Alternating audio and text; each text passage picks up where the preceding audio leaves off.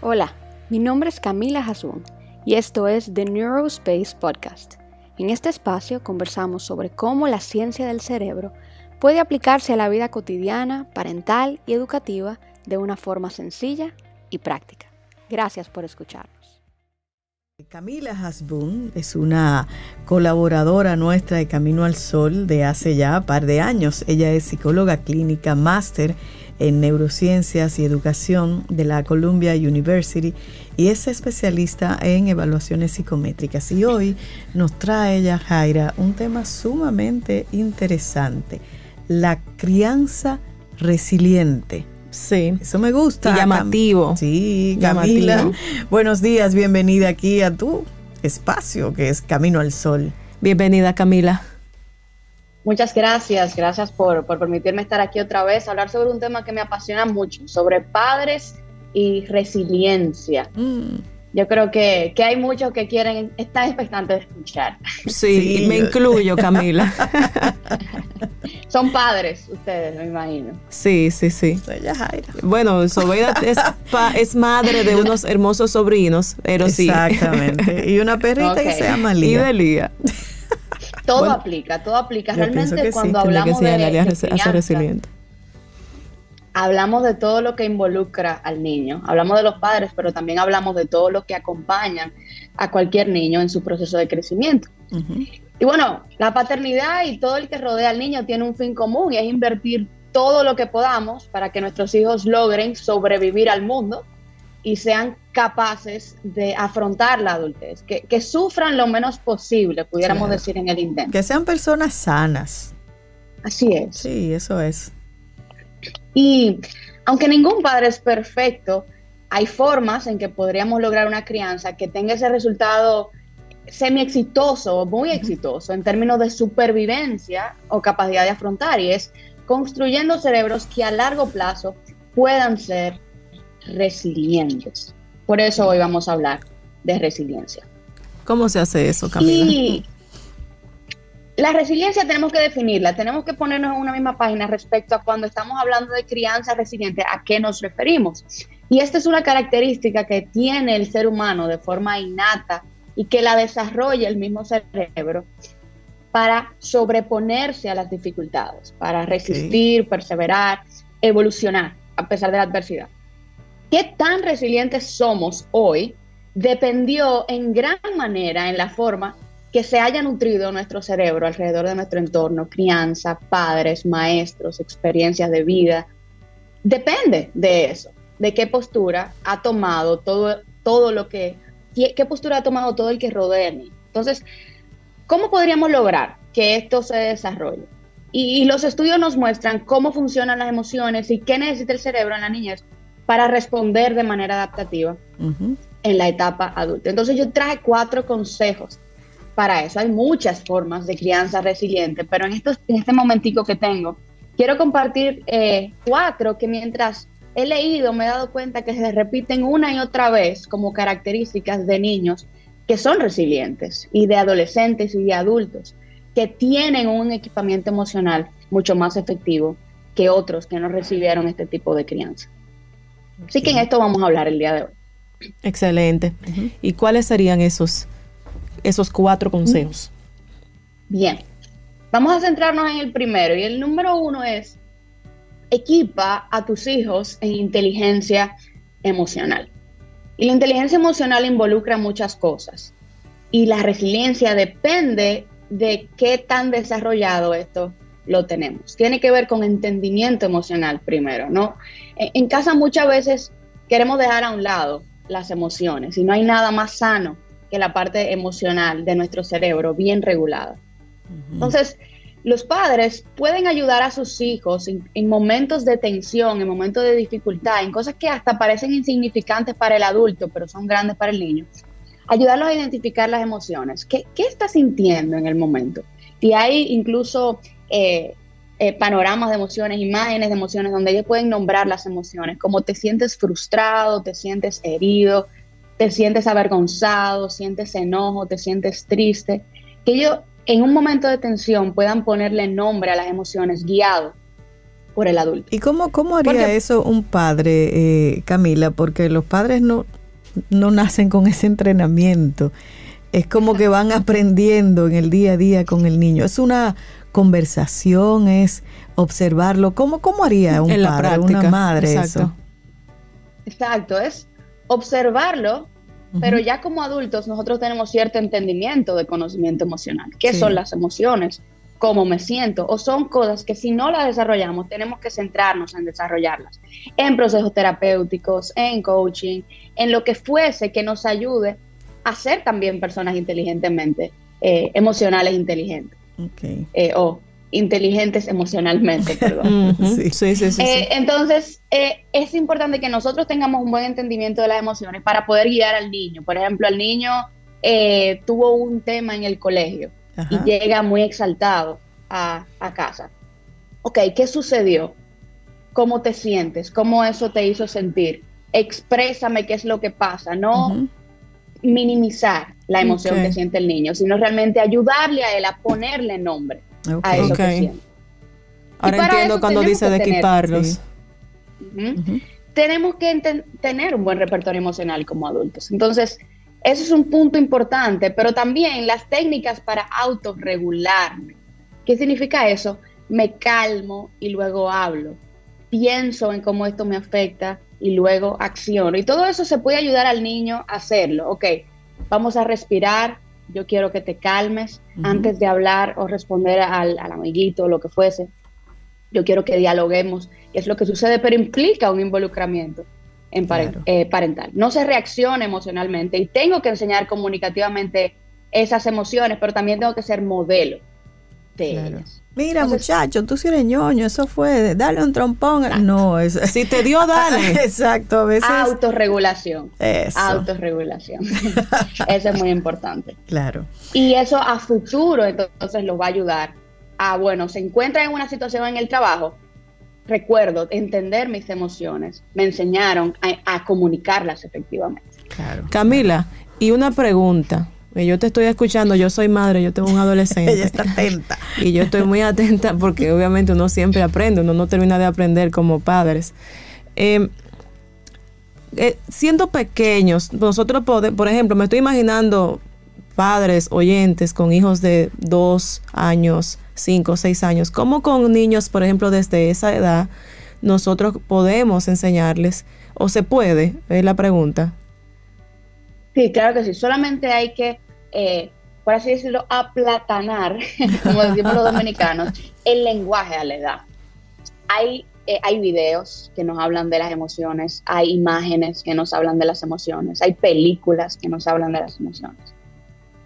es un asunto de hablar su lenguaje. Sí, tú, tú has mencionado como el primer consejo de equiparse y y menciona el ejemplo de si me, enojo, me calmo, como una técnica como para manejarla o gestionar la emoción para entonces luego hablar. Y aquellos padres que no estamos entrenados y que nos y que podemos por cualquier eh, algo que ocurra enojarnos y que no manejamos eso, eh, me estoy poniendo como en el, en el papel, ¿no? En la situación. Y nosotros, padres que no tenemos ese entrenamiento, entonces sería hacer la educación previa primero nosotros. Previa, así, es. Todo, cada vez que hablamos de crianza vamos a terminar en el padre, no en el hijo. ¿En, qué características tiene un padre que aunque no sea perfecto, puede hacer cosas, puede equiparse personalmente para poder transmitir eso a sus hijos? Y, el punto dos es la independencia hay que permitirles a los hijos ser independientes de acuerdo con su edad. Y, esto es algo que a veces choca muchas veces con el concepto de paternidad, pero debemos dejarle tomar decisiones sencillas, sencillas, como qué es comer en un restaurante, sacar su propia ropa con la ayuda de mamá, que elija qué se va a poner con la ayuda de mamá, que coma solo, que se bañe, pero que se le ayude la autonomía fomenta la toma de decisiones, la resolución de conflictos, les permite sobrepasar adversidades a futuro. Si todo yo se lo resuelvo, si todo yo se lo decido, si yo no le dejo tomar ningún tipo de iniciativa, entonces no estamos fomentando seres independientes que van a ser autónomos en algún momento, sino dependientes de la opinión y la necesidad de papá y mamá todo el día. Yo he visto padres, sobre todo las madres, que un muchacho ya de 6, 5 años que puede ser independiente, dándole la comida todavía, estilo avioncito. ¿Pero y qué es eso? Exacto. Ahí lo están castrando. Oh ¿eh? gosh. La independencia es una eh, arma muy, muy importante, porque Claro. adultos es lo que queremos criar Claro. a claro. futuro. Así es. Entonces, número tres, ¿Mm? ante situaciones que se enfrenten, guiarlos a la búsqueda de soluciones. Y como padres, los padres generalmente se apresuran rápidamente a dar soluciones. Exacto. O sea, algo tan sencillo como ver una pelea entre hermanos y decir, separarlos y decirles, despéguense, no peleen. Pero ya eso se quedó ahí, no hubo oportunidad de crecimiento, sino Claro. detenerse a cuestionar y hacer preguntas en vez de tomar una decisión por los dos, de deben de pelear. ¿Qué podemos hacer en vez de pelear? ¿Cuál es ot- cuestionarlo, verdad? Sí. Es un diálogo. ¿Qué podemos hacer en vez de darle a tu hermano? ¿Qué, qué- cómo podemos decir eso de otra forma? Y ahora, ¿qué tú harías? Y esto es lo que ocurre. Entonces, ellos no tienen capacidad de buscar sus propias soluciones. Entonces, debemos darle como un paso atrás y comenzar a guiarlos a que ellos mismos digan, ok, ¿de qué otras formas alternativas pude haber resuelto este problema, esta situación con el amiguito, esta situación con que se me quedó algo eh, en el colegio, esta situación con el hermano, que son cosas constantes con las que ellos se enfrentan. Entonces, abrir este, este espectro de oportunidades para orientarlos en la búsqueda de soluciones, pero que ellos mismos sean los que digan, ok, esta es la forma en que pudiera hacerlo diferente. Y de acuerdo a la edad, esto es posible también. Es totalmente posible. Ya, ok. Muy bien. A veces yo veo, Camila, ya un poco exagerado, padres que, que le hacen las tareas a, la- a los Eso niños pasa y a los mucho. adolescentes. Como forma de orientarlos al proceso de, de los resultados, se desesperan, son impacientes. Sí, Oye, eso que tú Y mencionas es- nos lleva a nosotros como padres a reflexionar, porque eh, muchas veces cuando ellos tienen proyectos, ese tipo de actividades, somos los padres los que estamos investigando. Yo tengo un proyecto, déjame, tengo que hablar con las madres para investigar Cuando yo cómo digo se eso hace. en plural, de que yo tengo un, pro- yo tengo un proyecto, como- el proyecto es del niño. Pero el proyecto lo tiene el muchacho, la muchacha, no tú. Exacto. Y, para los padres es muy sacrificial ver a sus hijos pasando trabajo. Hay que Yo lo sé, dejarlo. yo me imagino, no, no, de verdad que es ¿Tú te lo imaginas? muy difícil. No, lo imagino no es porque no soy padre, pero, pero hay contenerse y ser una guianza, es, eso es determinante, Claro. Determinante y es, es cosechar resiliencia. por más feo que le, quede, que le quede el proyecto, es el proyecto que ese niño, esa niña hizo. Sí. Y ese es el de él. No, Con- no de que vamos a ponerlo bonito. No, no, no, no, suelta eso. con la de- ayuda, con la ayuda de papá, eh, de papá y mamá, pero con la ayuda guiada, no con la ayuda de resolución Y completa. de intervenir. Ni intervenir completamente. Así Y, es. y por último, número cuatro, enséñale el valor del esfuerzo y la perseverancia. Esto es algo que se ha perdido ya en nuestra generación. Cuando las cosas no nos salen a la primera, lo intentamos hasta perfeccionarlo. Lo que se empieza, se termina. Tomaste una clase de piano, ok, eh, tienes que por lo menos como mínimo completar seis meses, te guste o no. ¿Te gustó o no te gustó? A los seis meses tú completas, que completen ciclos. Perfecciona los procesos con la práctica. Cada vez se puede hacer mejor. Y estos son los padres que también ayudan a fomentar Sí. en la persistencia en el proceso. Me no a gustó dejar la eso. cosa, ah, no le gustó, ah, no lo solté. No, vamos a ver qué podemos hacer para perfeccionar. Oye, que a veces, proceso. Camila, uno por la comodidad, a veces obviamente nosotros los padres tenemos muchas obligaciones, muchos temas, así va y lo suelta. Eso que tú acabas de decir es importantísimo para, de, para, para desarrollar en ellos eh, la permanencia, la consistencia. Totalmente. Así es. Totalmente. Entonces, ¿qué tan resiliente mi hijo va a ser? Depende mucho del maestro que le enseñó a crecer a pesar de sus errores, del padre que le dejó asumir independencia y a buscar soluciones Sí. por sí mismos, de la madre que le vio fallar y no se apresuró a buscar una, una solución, del abuelo que le enseñó a esperar, a comunicar, a perseverar. Entonces, el cerebro se construye y por tanto, él mismo crea ese sentido de resiliencia a partir de cómo es nutrido. Camila, si nosotros ya tenemos, nuestros hijos ya están grandes, tienen, son adolescentes, o por ejemplo, o padres que nos estén escuchando que ya hijos eh, adultos, pero obviamente la labor de nosotros como padres nunca termina. ¿Cómo nosotros en esos cuadros lo hemos criado de manera resiliente? ¿Hay algo que todavía se pueda hacer? Dentro de las posibilidades se puede repetir todo este ciclo. Igual, todos estos consejos se pueden repetir a cualquier nivel. Siempre vamos a pensar que desde la infancia va a ser siempre más efectivo, pero por ejemplo, si yo he sido un padre y tengo un hijo adulto que no creció con buenas capacidades emocionales y yo, esto es difícil en la adultez, pero yo llego a entender que fallé en ese sentido y me comienzo a equipar en ese sentido y acepto la responsabilidad. Y aunque no sea de forma de guianza, pero comienzo a valorar las emociones de mis hijos, cosa que no hice en su infancia.